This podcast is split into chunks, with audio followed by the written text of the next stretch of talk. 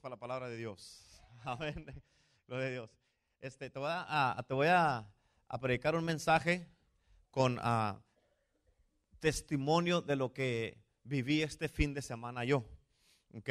Y es algo que eh, a mí me cambió mi vida en muchas maneras. Porque puedo decir que por primera vez yo pude sentir el, el dolor de, del corazón de Dios. Este, o sea, sentirlo bien real. Y, es algo que, era, este es mi mensaje. ¿Ok? Este es el, sermón de ahora. Y este, pero, ah, si traen, ¿cuántos trajeron su Biblia? Habla el libro de Levíticos capítulo 19, por favor. Y voy a, a tratar de, de predicártelo lo mejor que pueda en el nombre de Jesús.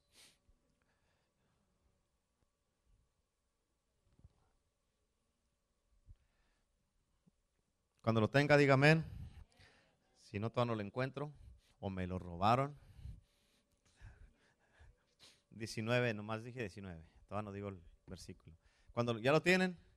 Sí, ok, vamos a ir a la palabra, versículo 1. Dice la palabra de Dios. Habló Jehová a Moisés. ¿Quién le habló a Moisés?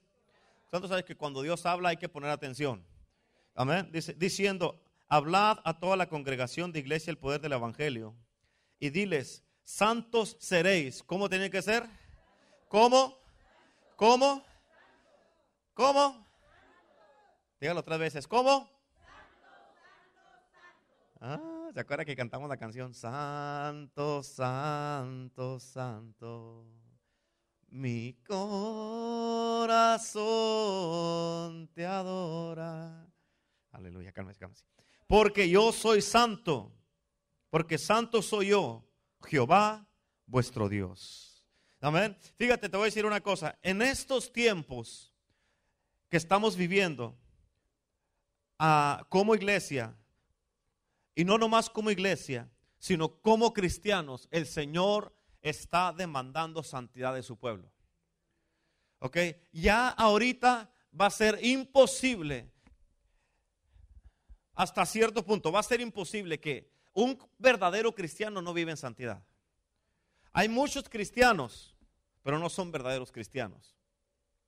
¿Ok? Hay muchas iglesias, pero no son verdaderas iglesias. Entonces, ¿qué son, pastor?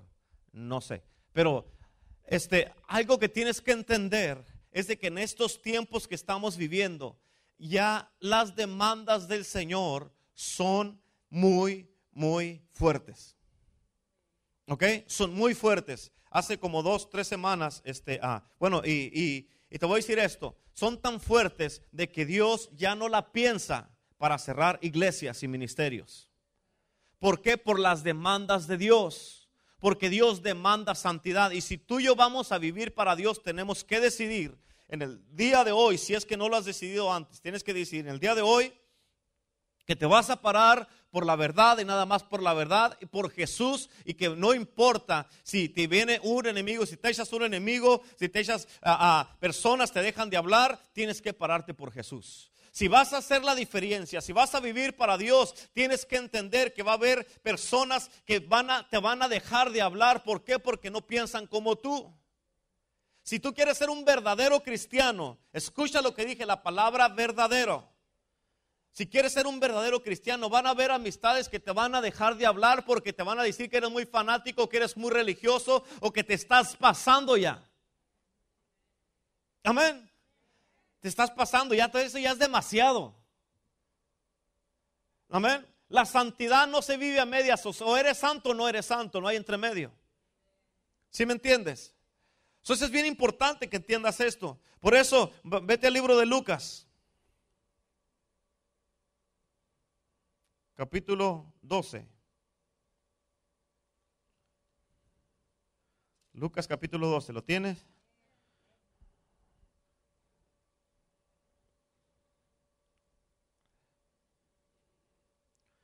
Fíjate, vamos a leer en el versículo 48 de donde dice, porque a todo aquel, de ahí para adelante, ¿están listos?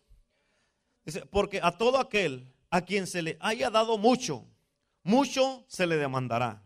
¿Escuchaste? A quien se le ha dado mucho, mucho se le demandará. Y al que se le haya confiado más, se le pedirá. En otras palabras, como cristianos, como iglesia, como iglesia de Dios, que somos iglesia del poder del Evangelio, ya te lo he dicho yo muchas veces, mientras yo sea, estoy hablando de mí, yo sé que es la pastora también, pero yo estoy hablando de mí ahorita, mientras yo esté al frente de esta iglesia, aquí Jesucristo va a reinar en esta iglesia.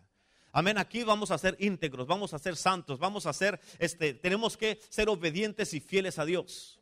Amén. Y ya, ya estamos, cuando te, como te estaba diciendo al principio, ya estamos en un punto donde ya no se puede tolerar más pecado, no se puede tolerar más a medias tintas, no se puede tolerar donde o sí estoy o no estoy, donde hoy sí voy a servir, mañana no, hoy sí voy a ir, mañana no. O estamos o no estamos. Amén. Jesucristo viene por una iglesia gloriosa. Amén. Y eso demanda, hay exigencias para eso. Hay cosas que nosotros tenemos que entender de que en verdad quiero yo ir al cielo y ser parte de la iglesia verdadera de Cristo o nada más quiero ser parte del montón donde para estar yo engañándome a mí mismo sin pensar si me voy a salvar o no. Pretendiendo que yo estoy bien, pero en realidad yo sé que hay pecados secretos en mi vida que con, los, que no he tratado y en verdad yo solo me estoy haciendo tonto. ¿Me entiendes? En verdad yo tengo un corazón, como dijo David cuando él se arrepintió. ¿Qué dijo? Dice la palabra de Dios en el Salmo 51. Dice, crea en mí, oh Dios, un corazón limpio. Crea en mí, Señor, un corazón limpio y un espíritu recto dentro de mí. No me eches de tu presencia y no quites de mí tu Santo Espíritu. ¿En verdad es este el deseo de tu vida? ¿En verdad es el deseo de tu vida que Dios no quite tu santo, Espíritu de ti? Y dice, y renueva el gozo de tu salvación porque ni siquiera es nuestra, Él fue el que nos la dio. Amén. So, estás tú verdaderamente, tienes que llegar al punto en tu vida donde te asinceres contigo mismo y con Dios, porque si no puedes ser sincero contigo, mucho menos con Dios. Amén. Si no puedes tener un compromiso contigo mismo, mucho menos lo vas a tener con Dios. Es bien importante a donde estoy, te estoy llevando. Aquí nos dice la Biblia que al que más se le da, más se le demanda. Dios nos ha dado de su gloria, su presencia, nos ha confiado con su presencia, con su palabra, con su poder, nos ha confiado con muchas cosas y por eso yo no, yo no sé tú o si te ha pasado por la mente, pero creo que sí te ha pasado por la mente, donde dices tú, ¿por qué es que pasamos por tanta lucha?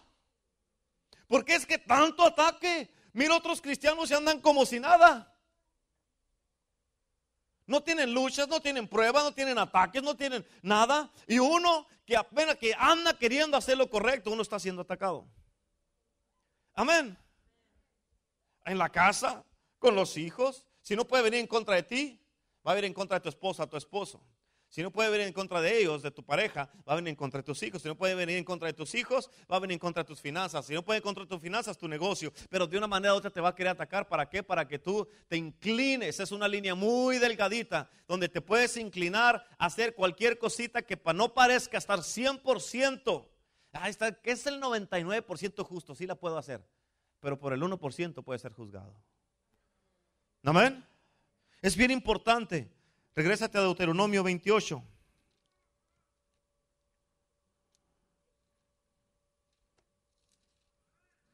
¿Cuántos lo tienen?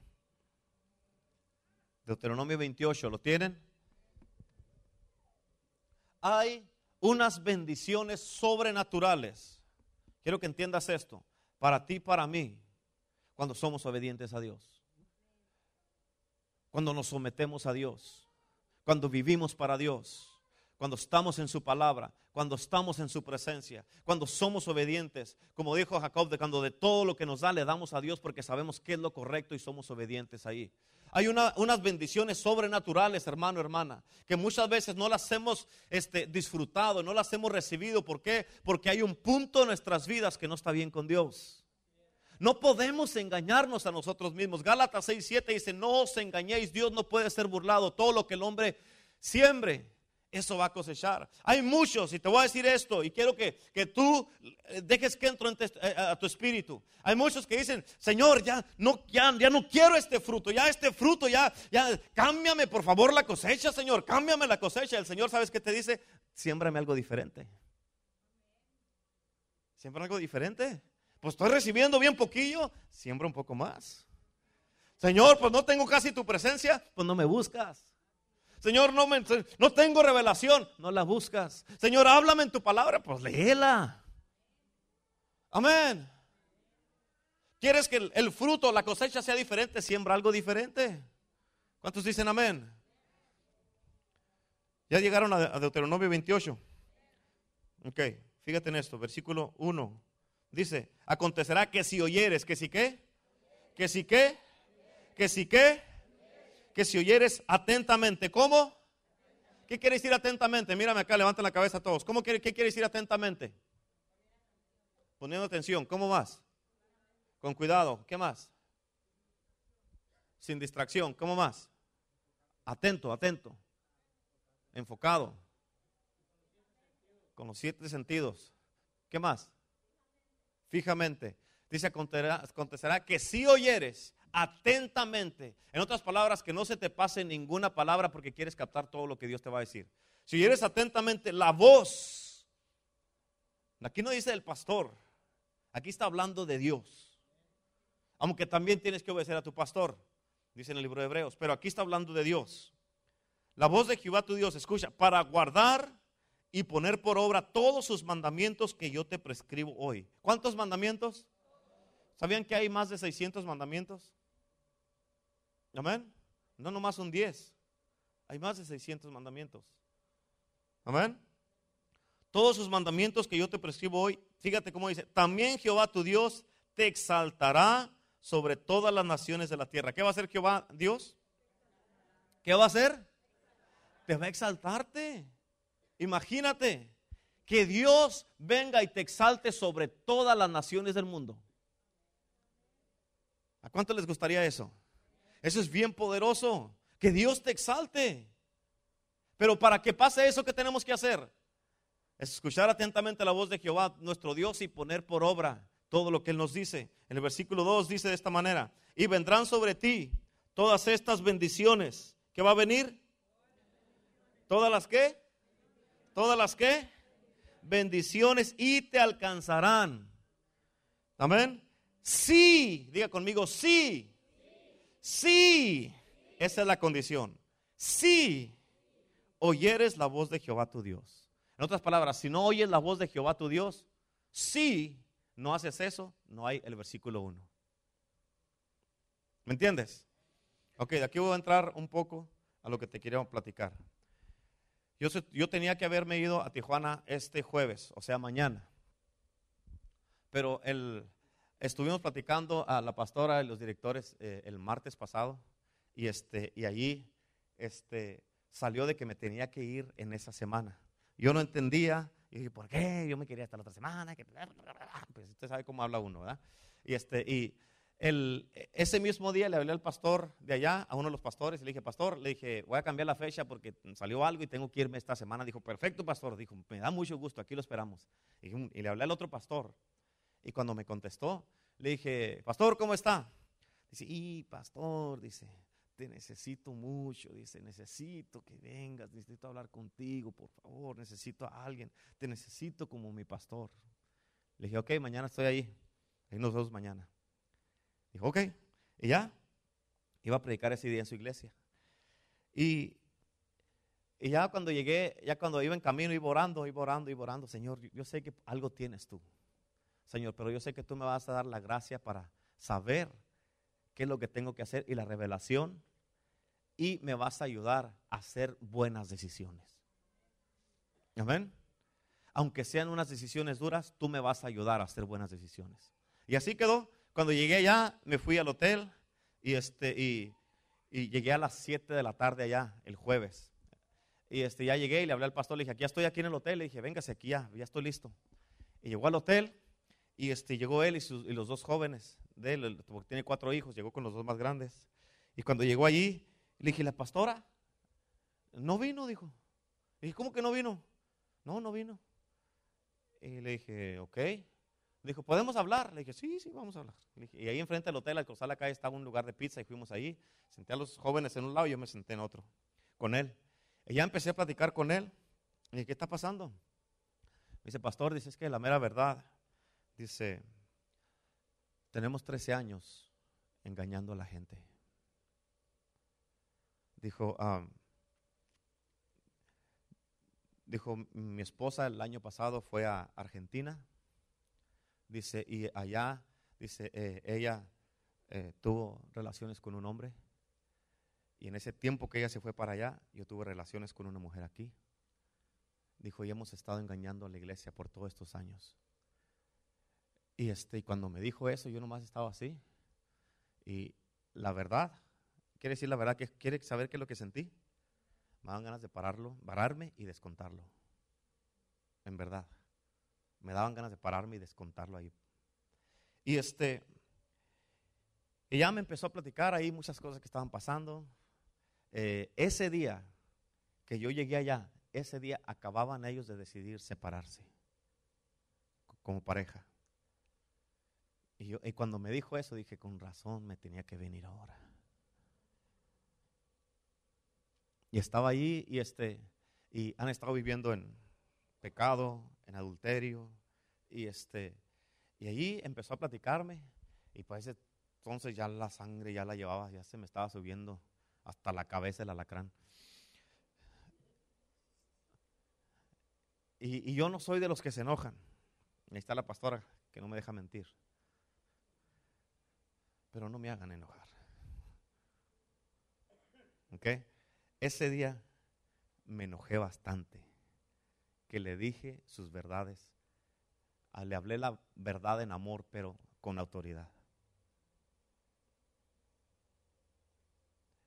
Y ahí estaba llorando enfrente de mí, estaba aquí, de todo lo que le estaba diciendo, estaba un mar de lágrimas. Y este, en ese momento, yo estaba, ya, yo desde que me empezó a decir, yo empecé a orar dentro de mí, le dije, Señor, tienes que ayudarme aquí, dame sabiduría, Espíritu Santo, ayúdame. Y le empecé a hablar, a reprender, a regañar. Le dije, soy tu pastor, le dije, y tengo autoridad sobre ti, así es que me vas a escuchar ahora tú a mí, le dije. Tú me vas a escuchar a mí.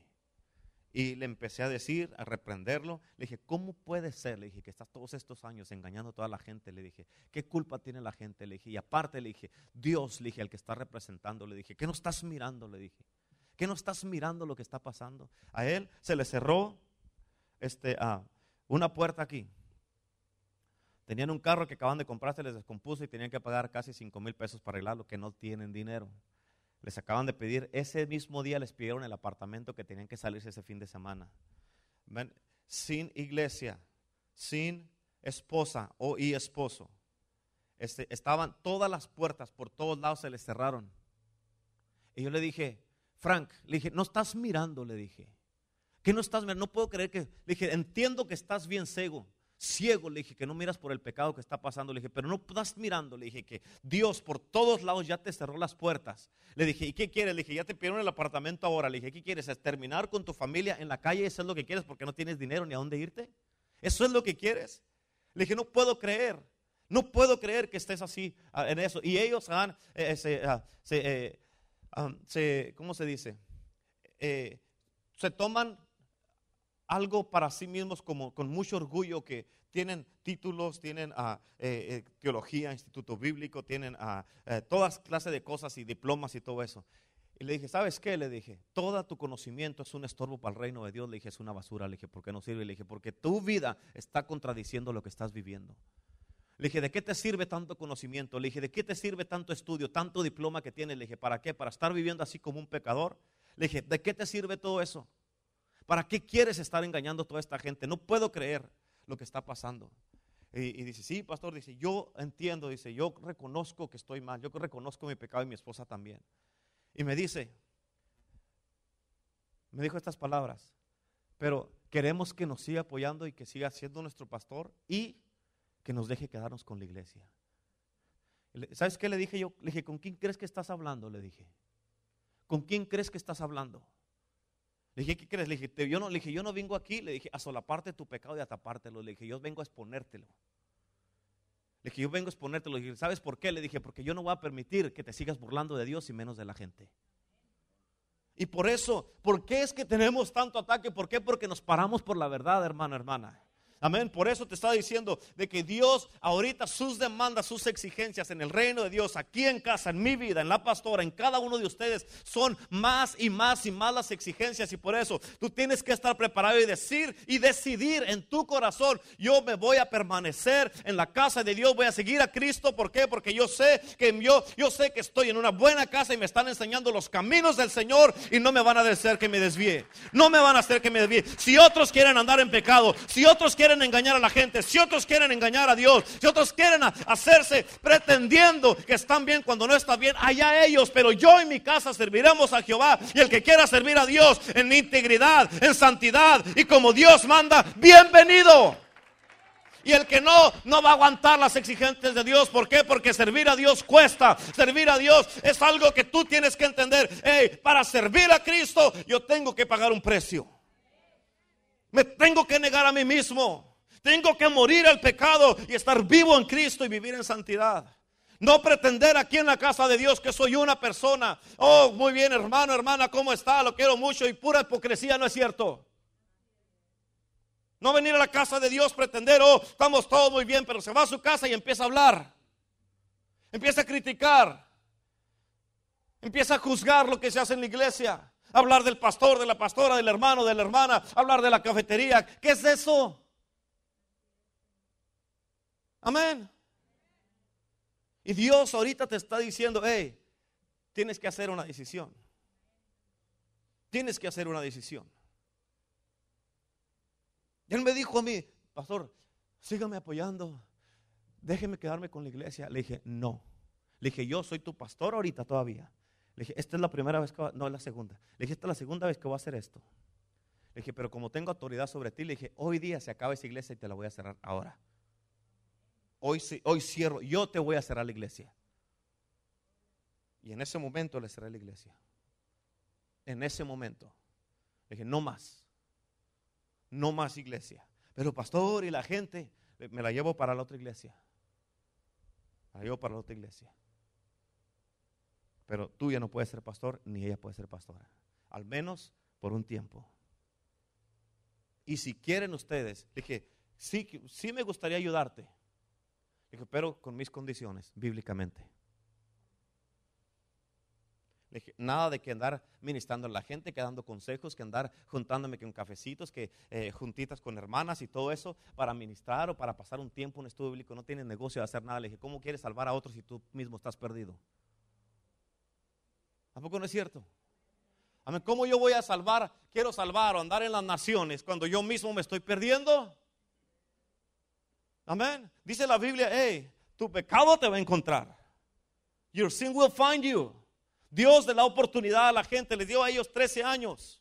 13 años para que se arrepintieran, 13 años engañando gente, 13 años así. Han estado bajo cuatro, cuatro coberturas que han tenido ellos. Cuatro coberturas y nunca salió a la luz. O se lo solaparon, o le dieron por su lado. Sigan con la iglesia, todo está bien. Ustedes eh, nomás llévensela calmado, sigan, síganle, síganle. Amén. Tanto tiempo. Mucha gente piensa que porque Dios no lo expone en ese momento están bien. Mucha gente piensa que porque, oh, es que, pues el Señor no ha dicho nada, pues quiere decir que estamos bien. En 2 de Pedro 3.9 dice, el Señor no retarda su promesa como algunos la tienen por tardanza, sino que es paciente, paciente para con nosotros, no queriendo que ninguno perezca, sino que todos. Dios no quiere que nadie se vaya al infierno, sino que quiere que todos procedamos al arrepentimiento, pero desafortunadamente no todos van a arrepentirse. Amén. Está la oportunidad, dice el Señor, arrepiéntete, arrepiéntete. Yo le dije, ¿cómo? Le dije, ¿qué te, pasaba por la mente? Le dije, cuando ibas y que ibas tú a, administrarle un matrimonio, que se amaran, que se estuvieran ahí. Le dije, cuando tú y tu esposa vivían ya separados en la casa, ¿qué te, qué te pasaba por la mente? ¿Cómo, ¿Cómo llegabas a tu casa? Le dije yo, diciéndole a la gente que se guardaran, que guardaran su corazón, que no vivieran en pecado y tú estabas haciéndolo. ¿Cómo te sentías? Le dije, ¿no sentías nada? Obviamente no, le dije, porque lo seguías haciendo. ¿Cómo le decías a la gente tú que no adulteraran? Que no anduvieran metiéndose con otras mujeres cuando tú lo estabas haciendo. Le dije, ¿no te sentías nada? ¿Me entiendes lo que te estoy diciendo? ¿Cómo tú puedes decirle por eso tenemos que vivir lo que predicamos? Amén. ¿Por qué? Porque como dice el dicho, el pez por la boca muere, el predicador, los que andan predicando y ministrando por la boca van a morir. Lo que sale de tu boca, tú lo dijiste, aquí tú, el juicio te va a caer a ti mismo porque tú mismo lo dictaste. Amén. Ay, pastor, esto se me está haciendo muy duro, esto de servir a Dios. Claro que es duro. El quien te haya dicho que es fácil servir a Cristo te echó mentiras. Para empezar, desde que empezaste te echaron mentiras. Amén. Desde que empezaste te echaron mentiras. Y me dio coraje. Sí me calenté, la verdad. Y todavía me tiene el descaro de decirme, déjenos quedarnos con la gente, con la iglesia. Yo le dije, no puedo creer que me estás haciendo me estés pidiendo eso. Le dije, ¿con quién crees que estás hablando? Le dije. ¿Con quién crees que estás hablando? Amén.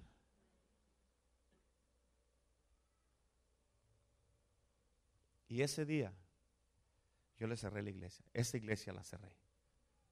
Dios me dijo, te he dado la autoridad para abrir y cerrar.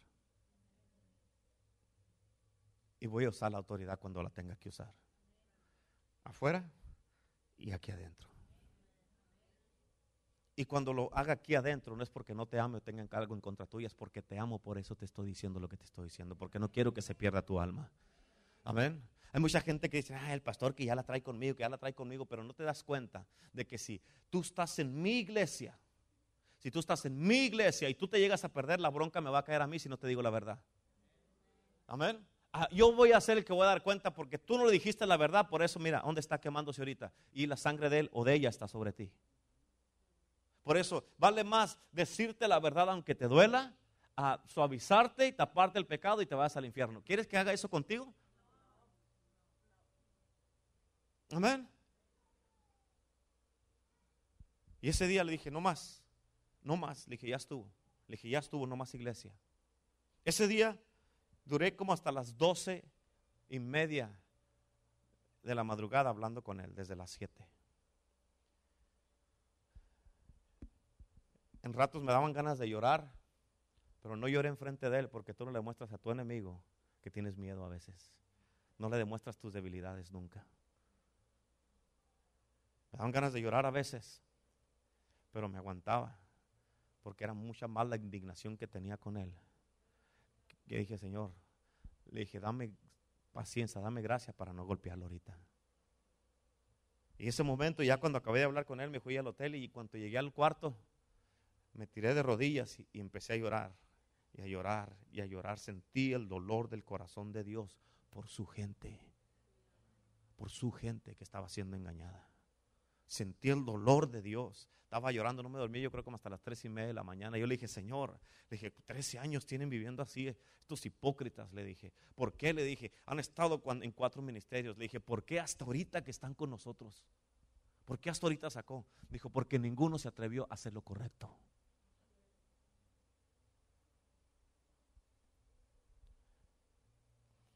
Ninguno. Le dije, Señor, pero dijo el Señor, hiciste lo correcto, hijo. No te sientas mal, hiciste lo correcto.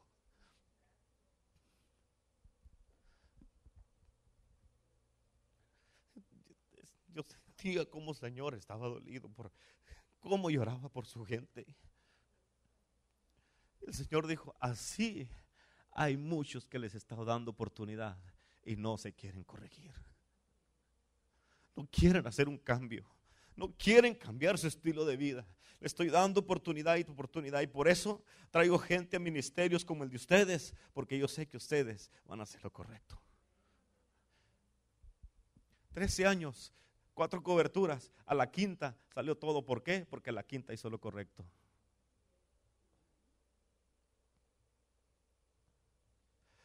A mí me dio gusto saber eso.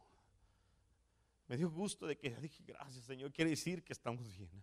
Quiere decir, Señor, que tú estás con nosotros y estás aprobando lo que estamos haciendo, Señor. Si otros no hicieron nada, si otros siguieron solapando su pecado, Señor, yo lo siento por ellos, Señor, pero yo, Señor, yo quiero seguir viviendo en santidad y en justicia delante de ti, Señor. Yo quiero hacer lo correcto. Yo no quiero vivir así, Señor. Yo no quiero estar en pecado. Yo quiero, Señor, yo y mi casa, mi iglesia, Señor. Yo quiero, le dije, yo me voy a encargar, le dije, de decirles la verdad Y si alguno de ellos no quiere seguir tu camino, Señor, le dije, no va a ser porque yo no se los dije, es porque fue decisión de ellos.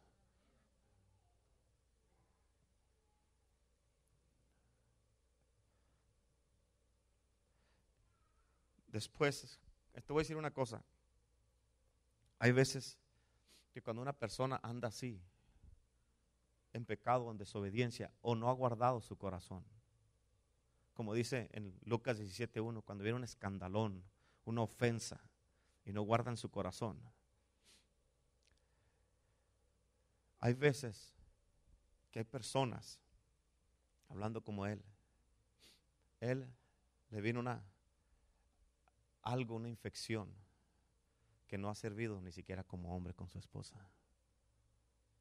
Otra cosa aparte de lo que ya le estaba pasando. Hay personas que se han enfermado porque no guardan su corazón. Hay personas que les entra artritis, les entra diabetes, les entran este, migrañas, les entra cáncer. ¿Por qué? Porque no guardan su corazón.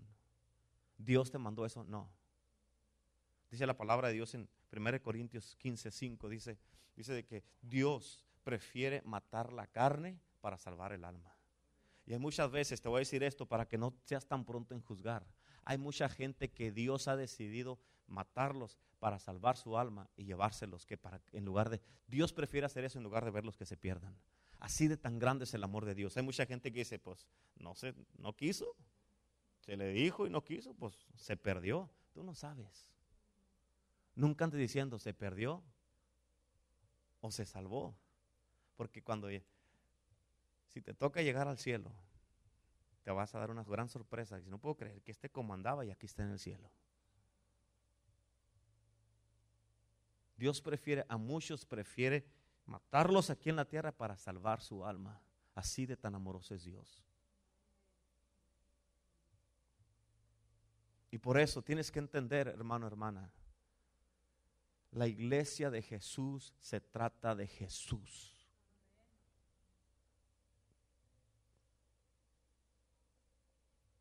Se trata de que yo no es lo que yo quiera, por eso dice, por eso dice la Biblia, ya no vivo yo, mas Cristo vive en mí. Y si Cristo es el que vive en ti, ¿por qué es que, hasta por es, por qué es que hay tantos pleitos y divisiones y disensiones y desacuerdos y que no me cae este, no me cae aquella, no me cae aquí? Si Cristo vive en ti, nada de eso va a haber en tu corazón. Amén. Porque si Cristo verdaderamente es el que vive,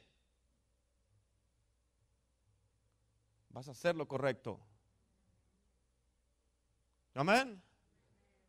Porque si Cristo no es el que vive, por eso muchas veces te pasa lo que te pasa. Por eso es que muchas veces está mucha carnalidad. ¿Por qué? Porque ay, que ya se enojaron con uno, ya se enojaron con otra, que ya vienen peleados con el esposo, con la esposa, y que andan así peleados y todo eso. Y, y Cristo vive en ti. Amén. Cuesta humillarse. Cuesta someterse. Cuesta quedarse callado. Es más fácil, se necesita más carácter quedarse callado que hablar. Amén.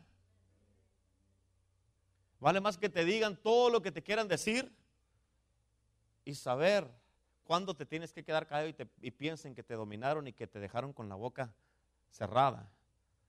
A que hables tú y te mires más mal tú. Pero hay veces que cuando tienes que hablar, tienes que hablar en justicia y en la palabra de Dios.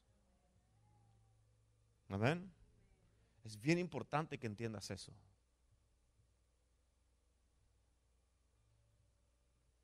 Yo le dije a los, los pastores, porque todavía insistían, insistían, insistían que yo, que les dejara la iglesia, le dije, no. Le dije, les voy a decir una cosa, le dije. Si ustedes quieren seguir con la iglesia, le dije, yo me desligo completamente de ustedes, me desligo yo de cualquier obligación con ustedes. Le dije, mis manos están limpias delante de Dios. Le dije, yo ya no tengo nada que ver con eso. Absolutamente nada. Ni yo, ni mi iglesia, ni mis iglesias allá. Ninguna. Ustedes, you're on your own body. Está solo ya. Le dije, yo voy, agarro la bandera que tengo ahí y agarro lo que es iglesia, el poder del evangelio y lo llevo por otro lado. Pero eso ya le dije, con ustedes le dije, nada. Absolutamente nada. Le dije, yo me desligo de todo. Le dije, yo no tengo nada que ver con ustedes.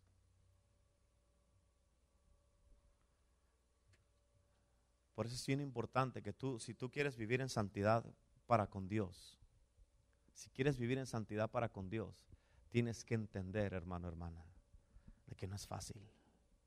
Y tú tienes que entender, aún así, ¿estás dispuesto, dispuesta a seguir a Cristo? Es difícil, sí, pero no imposible. No es imposible. Amén. Deuteronomio 28, ahí donde tienes la Biblia. Dice la palabra de Dios en el versículo 45. Nomás para que mires el extremo de una de las bendiciones y las maldiciones cuando uno no obedece a Dios. Versículo 45 dice, y vendrán sobre ti todas estas maldiciones. Es lo mismo que dice en el versículo 1, pero acá son maldiciones y te perseguirán y te alcanzarán hasta que perezcas. Por cuanto no habrás atendido la voz de Jehová tu Dios para guardar sus mandamientos y sus estatutos que Él te mandó, y serán en ti por señal y por maravilla, en tu descendencia. So, fíjate, no nomás en ti, sino hasta los descendientes también van a ser afectados. ¿Por qué? Porque tú no obedeciste a Dios. En tu descendencia para siempre. ¿Estás, ¿Sí? ¿Leíste esa parte? Yo no sé tú, pero muchas veces tú y yo somos responsables de qué es lo que va a haber en nuestras descendencias. Si tú y yo hacemos lo correcto, nuestras descendencias van a ser bendecidas. Si no hacemos lo correcto, van a ser maldecidas porque eso es lo que dice la palabra de Dios. Amén. Dice la palabra, todo lo que siembras vas a cosechar. ¿Qué estás sembrando ahorita? Injusticia, pecado, no sinceridad y todas esas cosas. Eso, aunque parezca que no le van a afectar a tus descendientes, hasta la tercera y la cuarta generación. Amén. Versículo 47 dice, por cuanto no serviste a Jehová tu Dios con alegría y gozo de corazón. ¿Cómo tienes que servir a Jehová Dios? Con alegría y gozo de corazón. Muchos de ustedes y ustedes mismos son testigos que muchas veces no has venido a la casa de Dios a servir con alegría y gozo de corazón. Tú sabes que es cierto. ¿Sí o no? No has venido con alegría y gozo de corazón. Muchas veces se te ha hecho una carga venir a la casa de Dios. Ay, tengo que ir. Hoy no quisiera ir. Mejor hasta el, hasta el lunes, o al, eh, El domingo. Amén.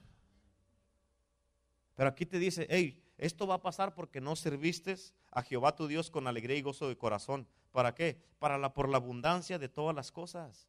Cuando sirves a Jehová tu Dios con, con alegría y gozo de corazón, vas a tener abundancia de todo. Pero no es nada más con alegría y gozo de corazón de vez en cuando, sino todo el tiempo. Amén. Todo el tiempo. Fíjate cómo es el versículo 48. Servirás, por tanto, a tus enemigos que enviare Jehová contra ti, con hambre, con sed, con desnudez y con falta de todas las cosas.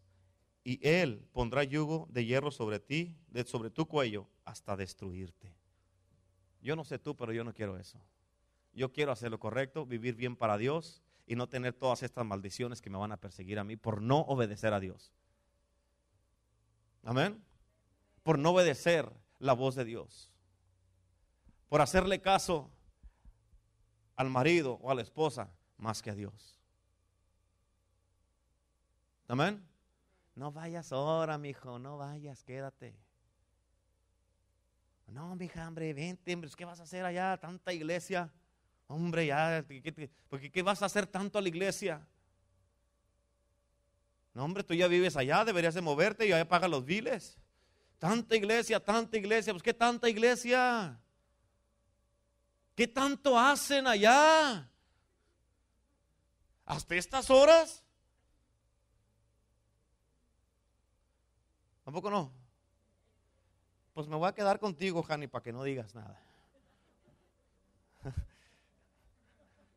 Amén. Y después que les llegan mil dólares de luz. Señor, ¿qué? El bill llegó muy alto, ándale, sigue fallando. Síguese quedando. Amén. Ahora vamos, a darle vuelta ahí a la página, vamos a leer el versículo 58. ¿Lo tiene? Fíjate, también dice, como dice aquí, si no cuidares de poner por obra todas las palabras de esta ley, ¿cuál, cuál ley? La palabra de Dios que está en sus manos. Amén. Que están escritas en este libro. ¿En cuál libro? El que tiene ahí en sus manos. Amén. Temiendo, fíjate cómo debes de ser, temiendo el, este nombre glorioso. ¿Cómo es el nombre? ¿Y cómo, qué tenemos que hacer? Temerlo. Es un nombre glorioso. Amén. Y temible Jehová tu Dios. 59 dice, entonces Jehová aumentará, o sea, si ya estabas mal, dice, va a aumentar maravillosamente tus plagas y las plagas de tus descendencias, plagas grandes y permanentes y enfermedades malignas y duraderas. Fíjate, no nomás van a ser por un ratito, van a ser duraderas. ¿Cuántos a veces saben que a veces cuando nos da una gripa y andamos tres días ahí ya se nos hace una eternidad? Pero estas son plagas que Dios mismo va a mandar y son duraderas. ¿Sí estás entendiendo? Versículo 60 dice, y traerá sobre ti todos los males de Egipto, o sea, todas las plagas, todo lo que hizo allá, delante de los cuales temiste, y no te dejarán. ¿Escuchaste eso? ¿Y no qué? 61. Asimismo, toda enfermedad y toda plaga que no esté escrita en el libro de esta ley. En otras palabras, todo lo que está escrito y aparte lo que no está escrito aquí. Amén. Jehová la enviará sobre ti hasta que seas destruido. Y quedará, quedaréis pocos en número, en lugar de haber, de haber sido como las estrellas del cielo en multitud, por cuanto no obedeciste a la voz de Jehová tu Dios. Fíjate, si yo, el líder de esta iglesia, no hago las cosas correctas, en lugar de multiplicarse, como dice ahí, van a quedar pocos. Tenemos promesas de Dios en esta iglesia. Y Dios es fiel y Dios, eh, Jesús, escucha esto, es el único ser humano que, que ha existido en la historia del mundo que ha vivido lo que ha predicado. Al 100%. Amén. Em, tenemos en esta iglesia promesas poderosas de Dios, sobrenaturales. Amén. Pero si nosotros no obedecemos a Dios en todo, amén. Eso es lo que nos espera. En todo. Por eso es bien importante, hermano, hermana, de que habla ahí de enfermedades. A este pastor le, le cayó algo, una enfermedad que que ya no está funcionando como hombre para su esposa. Y aún así no mira lo que está pasando. El, eso fue el, el jueves en la noche cuando me junté con ellos. Les dije, luego me junto con ustedes otra vez. Me junté con ellos el sábado en la noche otra vez. Estuve hasta las doce y media, algo así, ¿verdad? Más o menos como las doce y media. y, y, ya platiqué con ella porque con ella no, no, había platicado. Y después empezaron a sacar que hay un chivo con unos cuernos y una barbota así, que es un, es un muñeco, no es un chivo al cuerpo de chivo, tiene cara, de chivo y cuerpo de, de humano, y, unos tienen cuerpo de humano, otros de mujeres desnudas. Y, y este, él hasta en esas cosas andaba metido en lo oculto. Fíjate hasta dónde estaba llegando el pecado. Fíjate hasta dónde. ¿Y sabes dónde lo tenía? Abajo de su cama donde está, duermen él y su esposa. En su propia casa. Su esposa lo encontró, le dijo, tira esto. Y él no lo quiso tirar. Tuvieron que mandar a uno de los jóvenes a tirarlo. Dos semanas después llegó con un almanaque con el mismo, la misma cosa y lo colgó ahí. Y ahí lo tiene, en su casa. Muchas veces, quiero decirte algo, el enemigo no batalla para entrar a tu casa, tú mismo le abres la puerta o tú mismo lo llevas. ¿Sí me entiendes? ¿Me estoy, ¿Sí me explico? Y por eso, hermano, hermana, es importante que el día de hoy tú hagas una decisión y decir, ¿sabes qué? En verdad, de que yo tengo que hacer conciencia y mirar qué es lo que quiero o a qué le tiro sirviendo a Dios si no estoy bien. Si es mucho, tu deseo de seguir haciendo cosas allá afuera. Las estás haciendo. Y vienes de todas maneras a la iglesia. No te engañes. Si ese es mucho el deseo que no puedes parar, vete. Vete a hacer ese pecado que, tanto quieres hacer. Ve a hacer lo que quieres hacer. Porque Dios no, ya, es una de las cosas que, me dijo. Dijo, así como cerré esta, hace, hace unas semanas escuché a otra iglesia que aquí mismo se va a cerrar en Indio. Así como cerré esta allá en Tijuana yo. Así dijo el Señor, dijo, yo voy a estar cerrando ministerios y hay unos ministerios grandes que se van a desaparecer. Y a la misma vez, de quien es verdaderamente mi iglesia y no se alinea a mi palabra, dijo también no le va a quedar otra porque va a ser demasiadas las demandas que va a tener que él mismo o ella misma se va a tener que salir.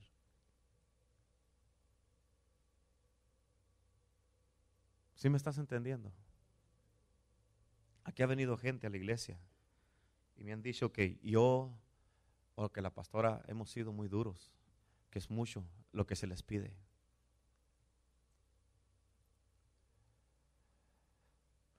Personas a mí me, me, me trataron un tiempo de manipular para que no predicara tan fuerte. Pero nunca cedí a eso, gracias a Dios. ¿Por qué? Porque la palabra de Dios es la palabra de Dios. Le guste a quien le guste. Amén. Yo nunca he hecho sermones o mensajes, o Dios nunca me da mensajes para que te gusten a ti. Amén. Nunca hago un sermón para tirarte una indirecta. Lo que yo te quiero decir, yo voy y te lo digo. Si algo de lo que predico te llega, es porque es Dios hablándote a ti. Amén. No es porque, híjole, no me animo a decirle algo a Angélica y si lo voy a decir en el sermón así ya, a ver si agarra la onda. No. Nunca, ni yo ni la pastora hemos hecho eso. Hablar, usar el púlpito para decirte algo. Nunca lo hemos hecho. Y no lo vamos a hacer. Y la palabra la vamos a seguir predicando la verdad la vamos a seguir hablando, la justicia la vamos a seguir hablando, la santidad la vamos a seguir hablando, la sangre de Cristo, el Espíritu de Dios, el hablar de lengua, los dones del Espíritu Santo, la casa de Dios, santidad, santidad, santidad, santidad, santidad, santidad, santidad. Amén. La iglesia de Cristo, la cruz de Cristo, la iglesia, la casa de Dios y puerta del cielo, como dijo Jacob. Se va a seguir haciendo, se va a seguir predicando y lo vamos a seguir haciendo. Amén.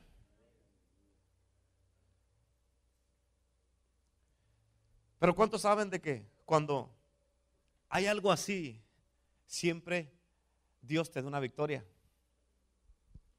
Porque lo que fue viernes, sábado en la noche, domingo en la mañana y domingo en la noche que prediqué allá, fue uno de los, de los fueron los cuatro, fueron uno de los servicios más poderosos que he mirado.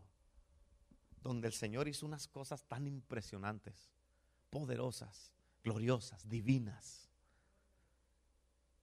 Y ahí cuando estaba predicando, yo hasta me miraba cómo predicaba. Yo en una, de esas me capté de mí mismo. Normalmente no lo hago, pero ese, en esos días el Señor me lo permitió así, me capté de mí mismo. Y, este, y hasta me gustó cómo estaba predicando. En verdad, a veces me critico mucho, pero esa vez me gustó. Y el Señor me dijo, es que estoy, aprobé lo que hiciste y estoy contento, por eso te está gustando. Amén. Ese mismo, ah, allá en la iglesia de allá anuncié eso, que no iban a, que ya esta iglesia no era parte de nosotros, nomás no entré en detalles, nomás no les dije que, que, ya, que ya no eran. Pero el primer día que prediqué, el viernes en la noche, prediqué y fueron varios pastores allí, unos evangelistas y que fueron ahí. Este, yo prediqué como predico todo el tiempo, con ganas, con salsa, con, con pasión, no con emoción. Amén. Y le eché todos los kilos como siempre.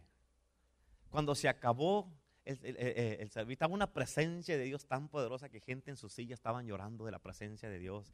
Estaban, la gente, se vino toda la gente al altar, estaban ahí, gente llorando, los pastores que fueron ahí, se vinieron al altar, estaban llorando los pastores, estaban ahí, uh, los pastores de la iglesia, los otros pastores que fueron, el evangelista que fue, otro ah, que, que estaba empezando otro ministerio, ahí estaban todos en el altar, estaban llorando. Y yo me gocé tanto, tanto, tanto ahí, de que uno de los pastores, una pareja de pastores que entraron, entraron y ella entró así. Y el, esposo también iba así un poco apagado, triste. Y este, cuando llegaron ahí, o sea, yo los noté porque me dijo el pastor, mire, e- ellos son pastores. Y ya, ya cuando estaban ahí, ya, ya los miré y todo eso.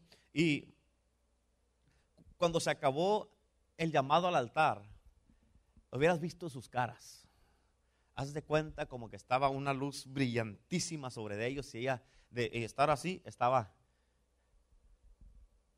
así. Cambió una, una- transformación que Dios hizo en esta pastora y en él también, en el pastor.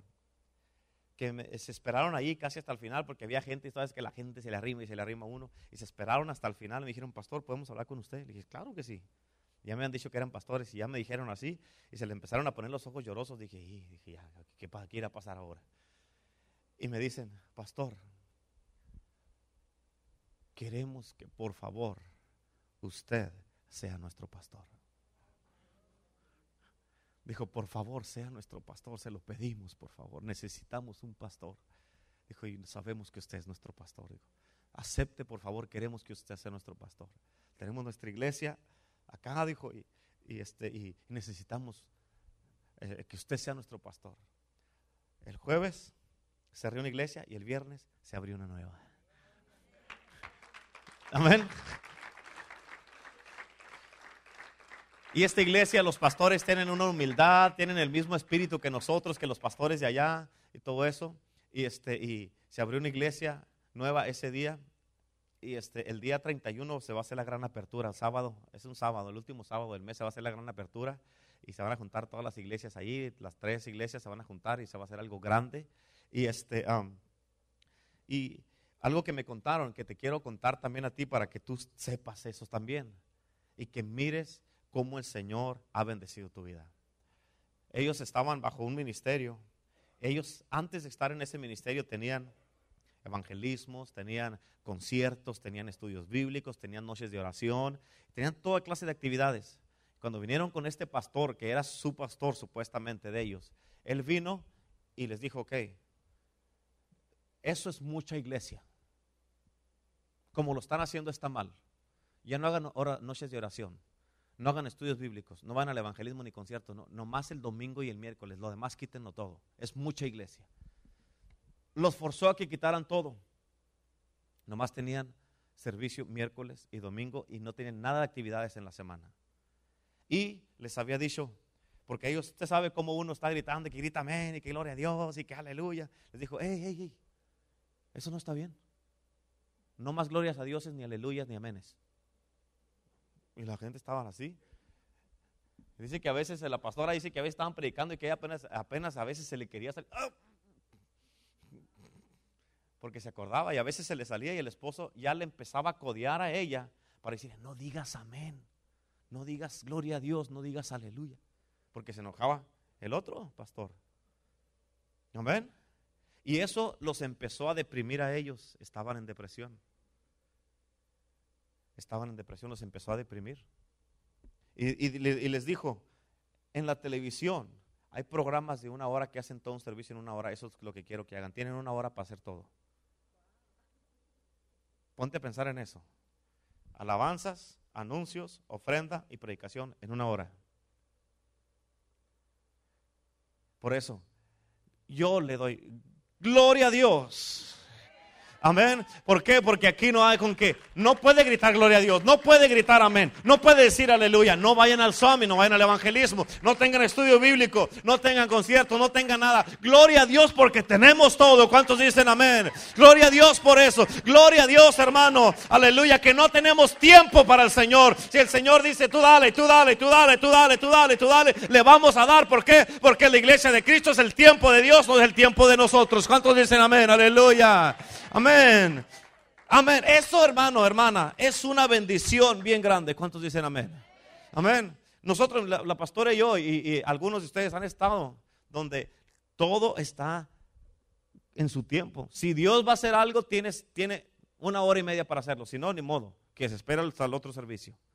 Señor, apúrale, Señor, apúrale, haz algo, muévete desde allá. No le hace que no haya predicación, pero hazlo ya, Señor. En la primera canción, Señor, muévete, muévete ya. Que caiga tu gloria y no le hace, nos llevamos la hora y media, pero muévete, Señor. Amén. Pero imagínate una hora para hacer todo. Y el Señor los hizo libres esa noche. Los hizo libres a estos pastores y el pastor me dijo, ya quiero que sea domingo, pastor, para tener nuestro primer servicio en libertades. Quiero les planté visiones de, del Espíritu, de la gloria, la presencia, de toda la sangre de Cristo. Les dije, hagan todo lo que quieran. Les di la visión de principio a fin en una hora. Allí todo bien, todo bien, bien, bien, bien, todo así. Y les dije, todo lo pueden hacer en su iglesia. Haga todo lo que quiera hacer mientras esté bajo la visión que tenemos y vivir en santidad. Haga todo lo que quiera. Haga todo. No me tiene que hablar para pedir permiso. Oiga, y si queremos hacer un concierto, le dije, no me pregunte, hágalo. Le dije, yo le voy a decir una cosa, pastor. Le dije, yo tengo la responsabilidad, yo le voy a dar cuentas a Dios por mi iglesia. Usted le va a dar por su iglesia, no yo. Soy su pastor, pero esa es su iglesia. Así es que usted dele, dele con todo. Dele gas, le dije. Haga conciertos, haga evangelismos, haga todo, oración. Le dije, ¿cómo te imagínate? Te quitan la oración de la iglesia. Es la espina dorsal que detiene un ministerio y se la quitan. Por eso muchas iglesias andan así. Porque no tiene fuerza. Amén. Y por eso tú tienes que decir, ¿sabes qué, Señor? Yo te doy gracias por lo que has hecho en mi vida. Gracias porque me trajiste a una iglesia que estos pastores sí son duros, pero eso es bueno para mí. Porque eso me va a llevar al cielo. Amén. Yo te doy gracias, Señor, porque sí, hay muchas iglesias, pero ninguna como esta. Sí, hay mejores, sí, hay peores también, pero como esta no hay dos. Amén. ¿Cuántos dicen amén? Y por eso debes decir, Señor, ah, por, esto, ¿por qué te compartí todo eso? ¿Para qué? Primero, lo que pasó con los pastores, para que tú cuides tu salvación, como dice la palabra, con temor y temblor. Cuídate, como dice en Apocalipsis 3.5, que tu nombre está escrito en la vida, dice, dice que el que venciere, dice, y le daré que se vista de vestiduras blancas y no borraré su nombre del libro de la vida. Sí está escrito ahorita, pero te desvías y Dios irá, tiene un borrador hasta que se quite ese nombre. Amén. Dios puso mi nombre allí, gloria a Dios, y con letras de oro, y sellado con la sangre de Cristo. Pero así como lo puso, así lo puede quitar. No se te haga fácil, hermano, hermana. No se te haga fácil, te lo ruego, por favor, como tu pastor. Te lo ruego. Haz las cosas correctas, por favor. Por favor. Yo no quiero una de las cosas que yo le pido mucho a Dios, Señor, yo no quiero que, como dijo Jesús, que ninguno de los que me has dado se pierda. No va a ser por mi culpa, Señor, porque la verdad se las voy a decir. Yo me puedo parar delante de Dios, Señor, aquí están mis manos, tú sabes que yo hablé la verdad. Aquí están, Señor. Si ella quiso pecar, si él quiso pecar, si él se desvió, no fue por falta de palabra que tú me dijiste que les dijera fue por decisión propia. Amén. Por eso con ese ejemplo, cuídate, hermano, hermana. Si decides seguir a Cristo, síguelo bien. Guarda tu corazón. Amén. Una cosa que le estaba diciendo yo allá en Tijuana, no me acuerdo qué ejemplo estaba dando, pero dice, dije que es como allá, le dije. No, pues, ¿qué pasó? Que viene de Estados Unidos. Y no me acuerdo que estábamos hablando, estábamos hablando de, Ah, no me acuerdo qué le dije, pero fíjate, se llama Estados Unidos, le dije, pero de unido no tiene nada.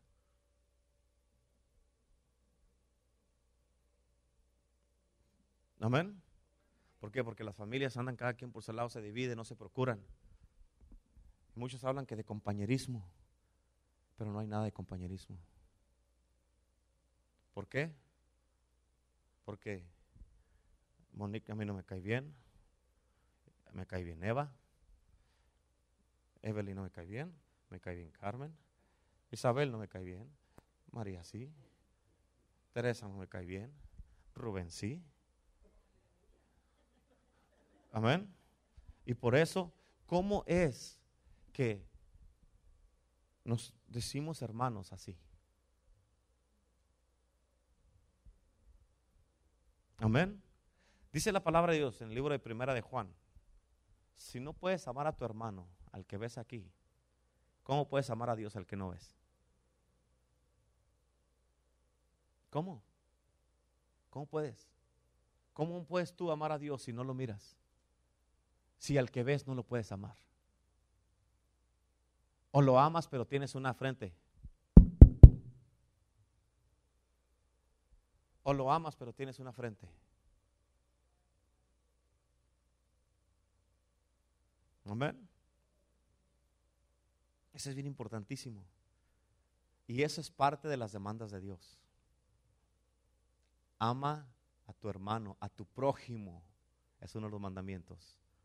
Ama a tu prójimo como a ti mismo.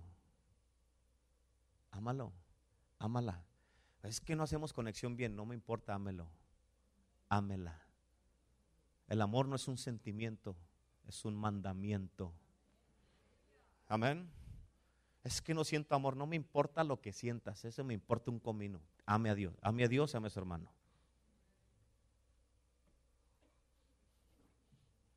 Amén. ¿Sí estás entendiendo lo que te estoy compartiendo? Amén. So, cuídate, cuida tu vida. Y acuérdate, cuando yo la pastora vengamos contigo, te diga, hermano, hermana, mire, nomás quiero decirle esto, venga, venga, venga. Hay unas cosas, hermano o hermana, que estoy notando con usted. Amén. Y no es porque no me caiga bien y quiero que se vaya a la iglesia, es porque, mire, hermano, arregle esas cosas para que fluya mejor Dios en su vida.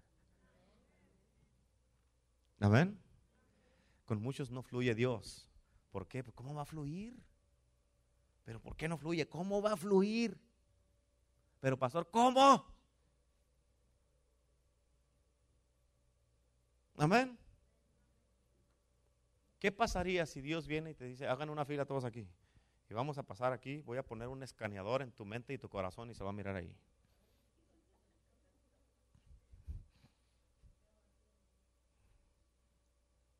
Y dependiendo, lo que haya en tu corazón, le voy a apartar los corderos de los chivos. Eso es lo que dice la Biblia, que va a haber una separación. Dios va a apartar hacia su derecha los corderos y hacia su izquierda los chivos. Y a los corderos les va a decir, venid benditos de mi Padre, heredad del reino que he preparado para ustedes desde antes de la fundación del mundo.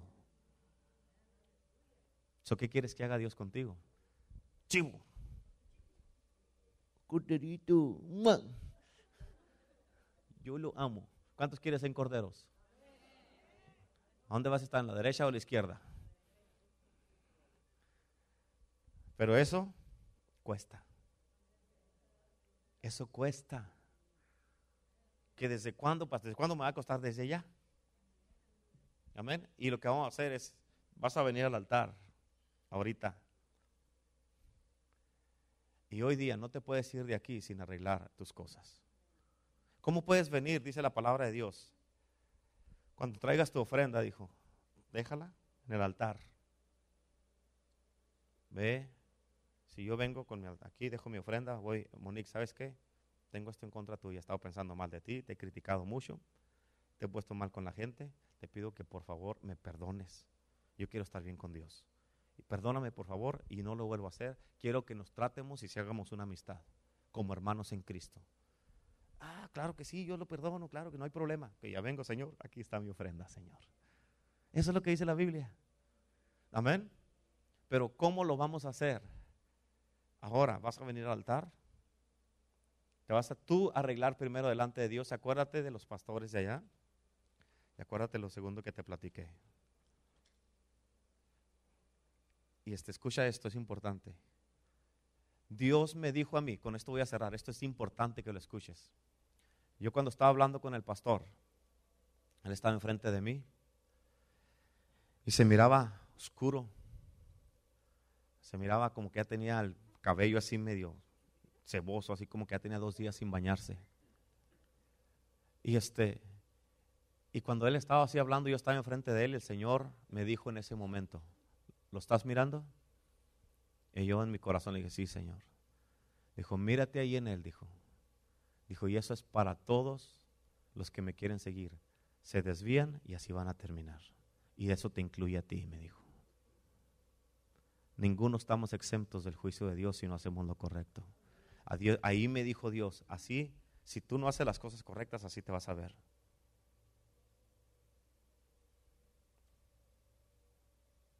Amén. Por eso yo te digo, en cuanto llegué al hotel, yo llegué, me hinqué, empecé a llorar, a llorar, a llorar, a llorar, pedirle perdón por las cosas que no sabía ni de qué arrepentirme, pero me fui y me arrepentí. Amén. Le pedí a Dios, clamé por el alma de ellos. Dije, Señor, ya del ministerio no importa. Señor, te pido por su alma porque ellos están mal y necesitan salvación. Amén. Por eso Dios me dijo, así como lo miras a Él, te puedes mirar tú o cualquiera que se llama cristiano si no obedece. en el día de hoy, esto es lo que vamos a hacer. Vas a venir al altar. Y si hay, que yo sé que si hay, personas que no están bien aquí en la casa de Dios, bien unos con otros, no vayas y lo hagas porque yo te dije y no vayas como hipócrita. Ve y hazlo con corazón sincero. Esa es la primera de las demandas de vivir para Dios y de iglesia el poder del Evangelio de hoy en adelante. Así es que todos de pie y todos al altar. Todos de pie y todos al altar. Véngase.